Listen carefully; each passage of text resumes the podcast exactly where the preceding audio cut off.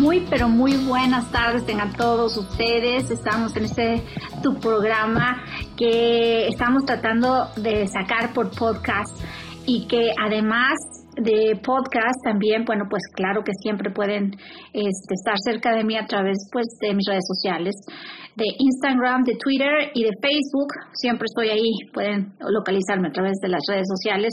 Y este es su programa en el cual estamos eh, transmitiendo para las mujeres. Genio femenino, estamos contentísimos porque estamos arrancando con una marcha de programas padrísimos. Hoy tengo un, un programa muy lindo, Provida, en el cual voy a dar información a las mujeres sobre la importancia de qué dice la iglesia sobre los métodos anticonceptivos y eh, cuál es la trascendencia, qué nos puede suceder y bueno, un montón de conceptos que a lo mejor nunca los has escuchado, pero si no los has escuchado, hoy los vas a escuchar. Esta es una tarde maravillosa, te estoy transmitiendo desde eh, California, yo vivo en Santa Mónica y me encanta poder escuchar este, pues, cerca de ustedes. Fíjense que Juan Pablo II escribe una, una teología maravillosa que se llama Teología del Cuerpo. Yo les voy a hablar un poquitito de ahora de esto porque les voy a hacer una serie completa sobre Teología del Cuerpo con aspectos muy padres para que ustedes puedan empezar a entender quiénes son como mujeres y también cómo podemos respetar al varón, porque a veces también la mujer está perdiendo su lugar en cuestión de saber quién es, cuánto vale y también al perderlo ella, eh, también se lo pierden al varón. Entonces, tenemos que tener mucho cuidado con esto porque eh, los extremos son terriblemente malos. Y antiguamente pues había un extremo terrible.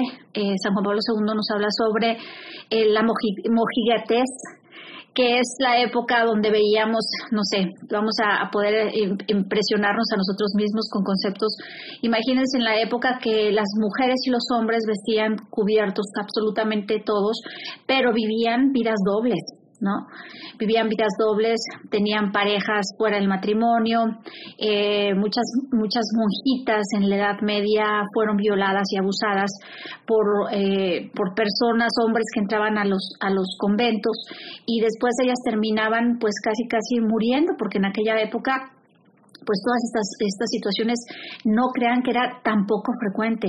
Sucedía, entonces vivían épocas donde cubrían todo por fuera, pero no se sabía qué era lo que había detrás de la puerta, ¿no? Épocas donde la mentalidad no amaban a Dios, pero recordemos que, que el Estado y la religión estaban unidos, entonces había muchos muchas eh, eh, ideas incorrectas, también había muchos intereses de por medio y esta mojigatez llevaba a construir una iglesia incorrecta, construir un Dios que no era como el que nosotros conocemos ahora. Y bueno, pues ahí estamos parados. Pero nos vamos al otro extremo de la película y es esta época donde, o sea, si te quieres casar, cásate, si no te quieres casar, pues no te cases, si quieres tener este 10 amantes, ¿a quién le importa? Si quieres abortar, es legal, si tu abuelito ya está muy enfermo y está a punto, pues mátalo, en el estado de California es legal que, que a una persona enferma ya grande eh, se le pueda aplicar la eutanasia y pues es algo normal aquí, o sea, eh, estamos llegando al extremo opuesto donde los diez sacramentos pues no se toman en cuenta y donde la vida no vale nada, como dice la canción por ahí, ¿no? Entonces, eh, alcanzamos a ver los dos extremos. Entonces, San Juan Pablo II nos habla del punto medio ese punto medio tan, pero tan importante que nos lleva a encontrarnos eh, francamente con un, con un Dios que todo lo puede, que todo lo sabe y que además que nos ama muchísimo, pero muchísimo. Dios quiere que nosotros conjuguemos una realidad física, verbal, mental, espiritual, que podamos unirnos a Él y que además de esa unidad no sea solamente por lo que los demás quieren. Fíjense que yo me encuentro mucho en esta época con jóvenes que quieren realmente conocer a Dios, que realmente están enamorados de Dios, pero no saben eh, la diferencia en el amor. Entonces se quieren enamorar de Jesús como se quieren enamorar del novio. Entonces, para ellos, acostarse con el novio, pues es lo mismo que ir al Santísimo. Y dicen, pues es que yo amo a mi novio, pues ¿por qué no me puedo acostar con él? La pregunta del millón, ¿no? Y yo me ataco de risa, pues porque hay, hay cosas muy distintas. A veces nosotros confundimos la lujuria con amor. Confundimos el momento con realidad eterna, ¿no? Y nuestra religión nos muestra y nos encamina directamente a vivir un Dios eterno. O sea, tú no tienes un Dios para mañana y para pasado, lo tienes para la eternidad. Yo siempre hablo con Jesús y le digo, eh, tú y yo tenemos ya un deal cerrado, un negocio cerrado, siempre se lo digo. Tú y yo de aquí a la eternidad juntos. O sea, a mí ni de broma me juegas el, el papel de que me voy al purgatorio. Siempre peleo ese esa es mi alegata con él. A mí me llevas al cielo, el día que te me vayas, te decidas llevarme a mí al cielo, a mí al purgatorio, ni se te vaya a ocurrir. Entonces, ¿por qué? Porque yo sé que la santidad es un proceso, es un camino, y que yo estoy segura que a lo mejor yo ahorita no estaría, pues, o sea, ni cerquita para poder ir al cielo, pero lo que sí estoy segura es que Él sí me puede hacer santa y no va a ser por mis méritos, sino por los de Él. Yo no creo que yo tener ningún mérito en este asunto, pero algo que sí me ha, dado él es eh, la palabra de Dios, poder educar a la gente, que es algo que me fascina, poder encontrarme con las almas que a veces están un poco desquebrajadas, que no encuentran el camino, y algo más importante que solamente encontrarme con esas almas es encontrar en ellas a Dios. Así es que tú eres una de esas almas, mujer, hombre, que me estás escuchando, yo feliz de estarles hablando. Fíjense que eh, al principio cuando eh, Juan Pablo II nos muestra toda esta gama y esta gran avenida de maravillosas bendiciones a través de su sexualidad, también nos muestra la responsabilidad. Porque es muy importante que a los jóvenes de esta época no solamente les enseñemos eh, la responsabilidad, es también importante que les mostremos de dónde proviene la responsabilidad y cuáles son las consecuencias de las acciones, ¿no? Y muchas veces, pues es muy fácil decir, no, no tengas relaciones sexuales porque puedes salir embarazada, sí, pero ¿qué pasa después de un embarazo? ¿Por qué no la llevas a un lugar donde pueda ver una película la niña o el niño de qué es un aborto, para empezar. Vamos comenzando por el principio. ¿Por qué no le educas a tu hijo o a tu hija? ¿Por qué no le muestras una película de lo que es el aborto? ¿Por qué no lo muestras? ¿Por qué tienes miedo de hacerlo? Entonces, eh, este, este punto es muy, pero muy importante porque ¿de qué nos sirve hablarles cuando no les mostramos cuáles son los hechos, los sucesos? ¿Qué sucede cuando alguien va a abortar? ¿Cómo es que se lleva físicamente? ¿Cómo se ejecuta?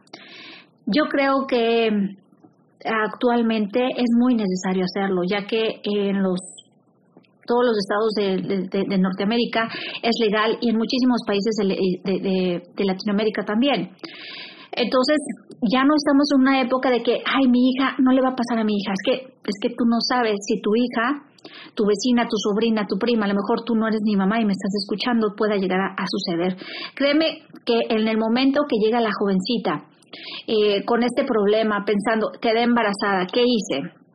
Lo primero que se les viene a la cabeza, ¿qué le voy a decir a mi mamá? ¿Qué le voy a decir a, la, qué van a decir de mí? ¿Qué va a pensar mi vecino de mí? O sea, una sarta de tonterías tremendas, tremendas. Entonces, lo primero que se le viene a la cabeza a esta persona es eh, aborto. Bien sencillo, ¿qué creen? Aborto y no va a pasar absolutamente nada después de abortar. Y no es así, porque el aborto tiene unas consecuencias gravísimas, gravísimas. Todo el mundo pensaría que, el, que la violación o el incesto este, eh, pues tiene, tiene un derecho distinto al pensar en el aborto, ¿no? Mucha gente alega que el trauma después de la violación es tremendo y que después de aliviarse los dolores en el corazón, este, vienen los recuerdos de esa violación, pero ¿saben qué? Después de violar, de haber sido violado, eh, eh, por alguien, imagínense lo que es convertirse en un asesino. O sea, observa esto. Primero es el trauma por la violación y después el sentimiento de que mataste a tu propio hijo. Ese bebé no merecía morir, no era un criminal y lo condenan a pena de muerte, sin él jamás haberse podido este, defender. Estos son los casos que nosotros empezamos a, empaparnos. Gravemente los casos de las víctimas son muy pocos en comparación. Entonces, lo que nos vienen a contar y el tamaño de, este eh, eh, problema pues es súper pequeño en comparación con, las realidades. La realidad es que la mayoría de las personas que abortan eh, no fue violación, fue porque tuvieron relaciones y, y muchas veces estas violaciones pues tienen consecuencias gravísimas, ¿no? Y las consecuencias que tenemos pues ya sabemos perfectamente que, que es que, que muchas veces eh, las niñas quedan embarazadas y, y ¿qué hacen? Pues van, buscan a la mamá y la mamá, a mí me ha tocado que me la traigan a la hija. A mí me, las me ha tocado que me traigan las niñas. Yo, yo un tiempo trabajé en una clínica eh, que protegíamos a las niñas, a las jovencitas que iban a abortar, llegaban a esta clínica, ellas pensaban que iban a abortar y lo que nosotros hacíamos era convencerlas de que no abortaran y me llegaron a llegar muchas jovencitas. Con qué con con este con sus papás. Me ha llegado una vez estaba yo en la antesala de un lugar de, de una clínica de mujeres que no era el mismo lugar que yo estaba trabajando y estaba un chico sentado en la sala y empecé a platicar conmigo del aborto. Un jovencito que tendría unos 16 17 años y me dice me empieza a hablar del aborto. ¿Qué piensas tú del aborto? Entonces le empiezo a dar mi concepto y los riesgos que corre una joven. Una joven que va a abortar corre más riesgo abortando muchísimas veces más que pariendo.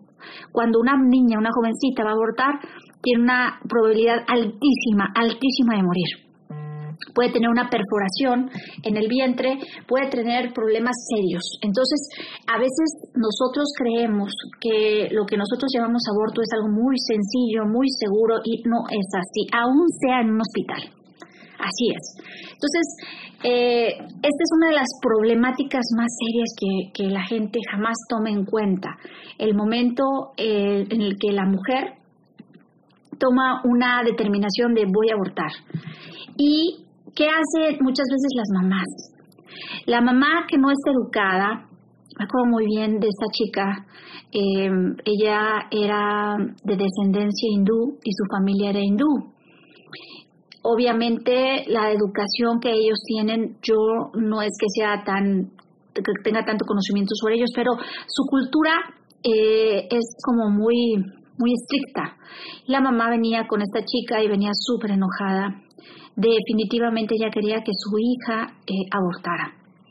Y le tocó trabajar con otra, otra compañera que durante estuvo tratando de convencer a la mamá de que no, no impulsara o no o no hiciera que su hija abortara, porque era la madre la que quería que abortara, no era la hija. La hija decía, si mi mamá quiere que yo aborte, yo voy a abortar, pero si ella me permite tenerlo, yo lo voy a tener. Entonces, en este proceso, la madre le hablaba, le habló directamente y le dijo, eh, la persona dijo, ¿usted es cristiano? ¿Usted cree en Dios? Y le dijo, sí, sí creo en Dios. Entonces ya está preparado para pasar el resto de sus días en el infierno. Y cuando le dice eso, la mamá se quedó de a cuatro, así no supo ni qué decir nada. Y cuando la madre eh, escucha esto, se da cuenta que ella estaba matando a su propio nieto. Cuando esto sucede, la mamá reaccionó y dijo, ¡Ah! voy a ir al infierno, voy a matar a mi propio nieto. Entonces le dijo la mujer que estaba yo tratando de ayudar, le dijo, sí, usted, usted va a estar condenando, pues está condenando ahorita mismo. Yo creo que Dios le permitió pronunciar estas palabras a ella porque fueron extremas en un momento en el cual la vida de un pequeño estaba a punto de ser exterminada. Y Dios, Dios puso a esta jovencita, porque era otra jovencita, ayudándole, eh, que fueron las palabras que Dios le puso en el corazón. Allí mismo me tocó con el muchacho que yo hablé, me tocó hablarle, decirle lo que causaba el aborto y me acuerdo que él estaba sentado, desesperado porque él quería que su novia saliera de, dentro de donde ella se encontraba para decirle que no fuera a abortar, que él no quería que su bebé muriera. Son acciones que a veces nosotros no sabemos cómo va a reaccionar Dios a través de esta pequeña acción que nosotros tenemos eh, de poder amar, también podemos exterminar. Somos una raza que no estamos acostumbrados a amar. El ave vuela porque nació para volar, el pez nada porque nació para, para nadar, pero nosotros estamos hechos para amar y no sabemos amar, tenemos esa gran incapacidad, porque el amor eh, a través, después del pecado original, se ha deformado cada vez más y más y más y estamos viviendo épocas extremas, como les decía yo al principio de, de, este, de este podcast. Estamos viviendo eh, tiempos extremos donde no tenemos la oportunidad de tener una cercanía, una gracia, una bendición en la cual pues eh, podamos encontrarnos con Dios sin tener que vivir eh, impulsados, motivados o, movidos por corrientes que son externas a nuestra fe y que verdaderamente exterminan nuestros conocimientos. Otra de las formas que yo encuentro más peligrosas son la píldora del otro día. Fíjense que la píldora del otro día contiene hormonas, estrógenos, progesteronas y una, es una grave, grave pastilla que se le da a las jóvenes después de haber tenido relaciones sexuales cuando dicen, híjole, es que se nos acaba de romper el, condón.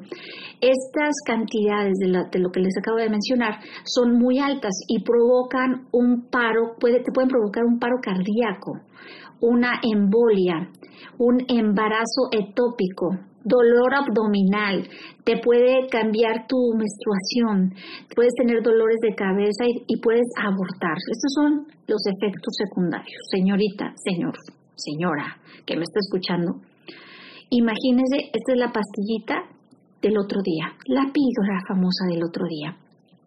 Un extremo total. Es un engaño de la época que vivimos donde, donde a la joven o al joven les hacen creer que no pasa nada, pero sí pasa. Fíjense que estas cantidades tan altas, pero tan altas de estrógenos, yo no se lo daría a una niña ni de broma. Esto es una cantidad como si le dieras una, como si le dieras los nueve, nueve meses de estrógenos en un solo chat, en un solo golpe. ¿Por qué?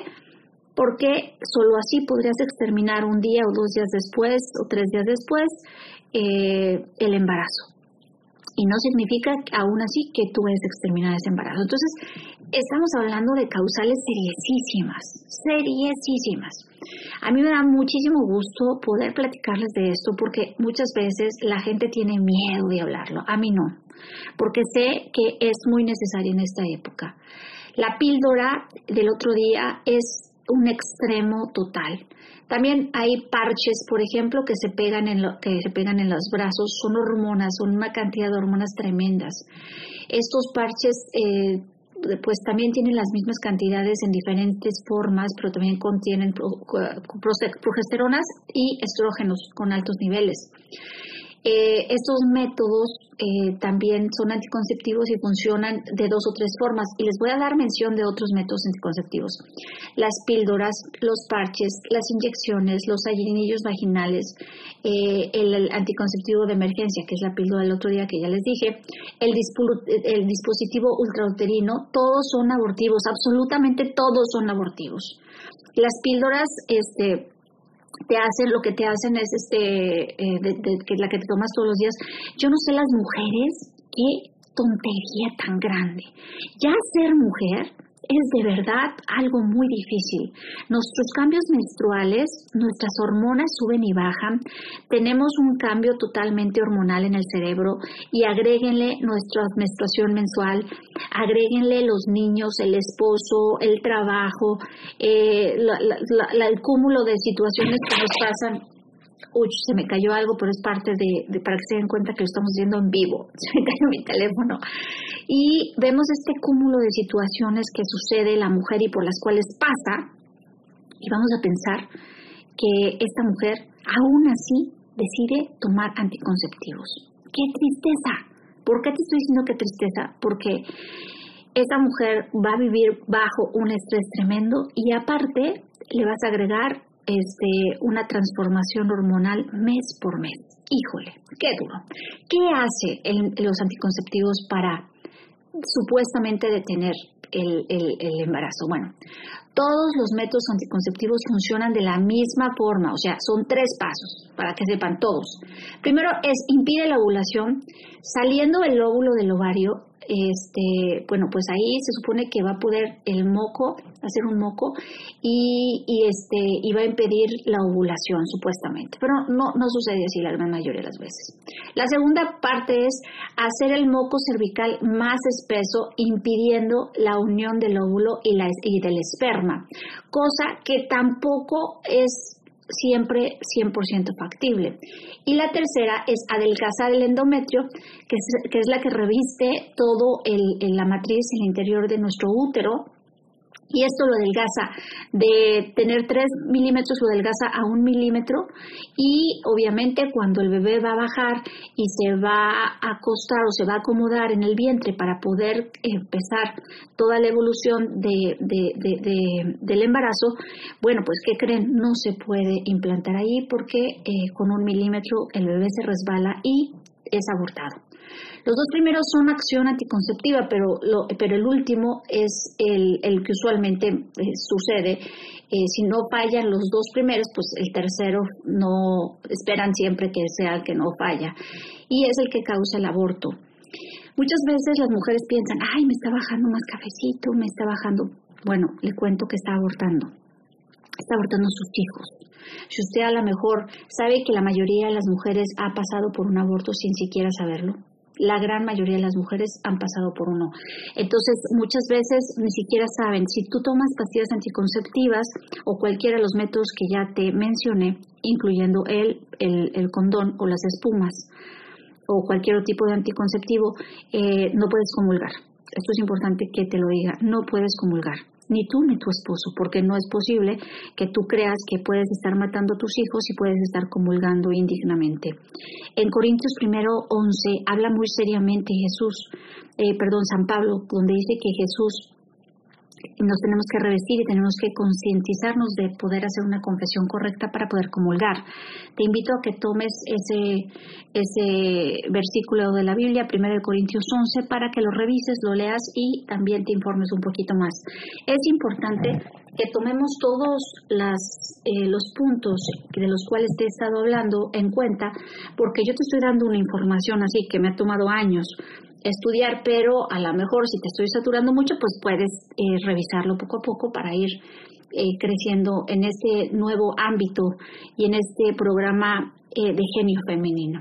La genealogía de, de, nuestro Señor no es de gratis. Gracias a Dios tenemos una gran bendición por poder estar aquí ahorita juntos.